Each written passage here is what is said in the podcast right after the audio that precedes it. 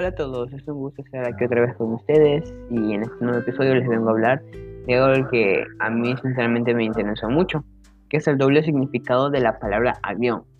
Lo que más me interesó fue que antes esta palabra era utilizada para definir a un pájaro, como pájaro cantor muy parecido en forma y costumbres a la golondrina, pero su uso se modificó con el tiempo, dándole el significado de lo que se utiliza hoy en día para poder viajar Ahora un poquito de historia. La etimología de avión nos remite al francés avión, que a su vez proviene del vocablo latino avis, traducido como ave. En concreto, se considera que es una palabra acuñada en Francia por allá por 1875.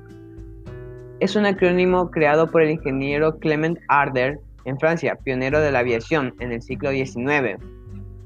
Es un conjunto de palabras que traducidos al español es algo más o menos así. Aparato volador que imita al ave natural. Gracias por escuchar y nos vemos en el próximo episodio.